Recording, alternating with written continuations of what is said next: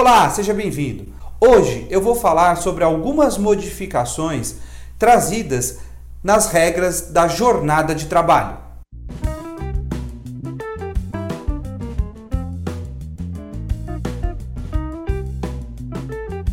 A nossa CLT considera como jornada de trabalho o período em que o empregado fica à disposição do seu empregador, aguardando ou executando ordens. A reforma trabalhista, com o fim de solucionar diversos litígios trabalhistas, incluiu na CLT disposição em que estabelece que não é considerada jornada de trabalho o período em que o empregado permanecer nas dependências da empresa empregadora para atividades particulares. Assim, com a edição da Lei 13.467 de 2007, responsável pela reforma trabalhista, o parágrafo 2 do artigo 4 da CLT passou a disciplinar algumas atividades que são consideradas atividades particulares e que não caracterizam hora extra ou jornada de trabalho. Por exemplo, o tempo em que um empregado permanece na empresa para descanso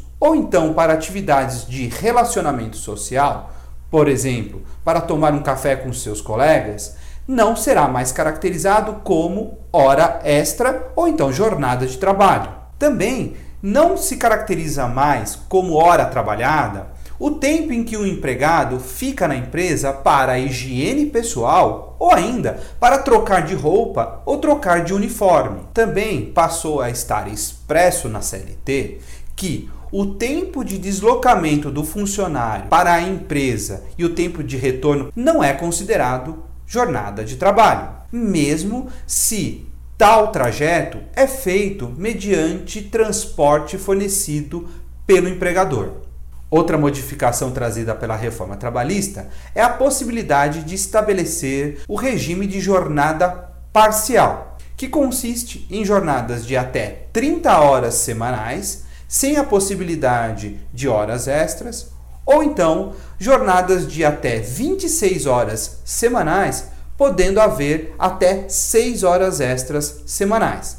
Essas horas extras poderão ser objeto de compensação na semana seguinte ou então deverão ser remuneradas com acréscimo de 50%.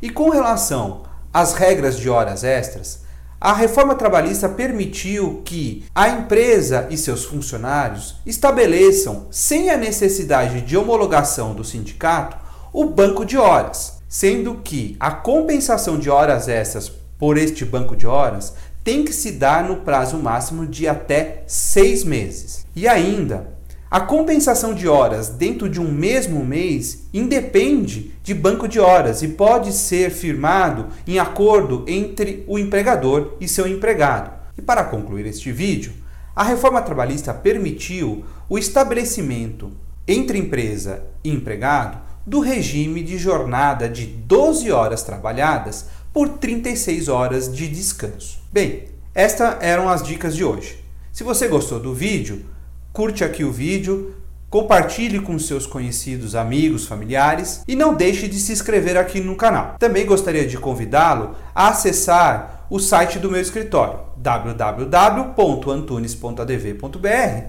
e a conhecer a minha plataforma de cursos online cursos.antunes.adv.br. Um abraço e até o próximo vídeo.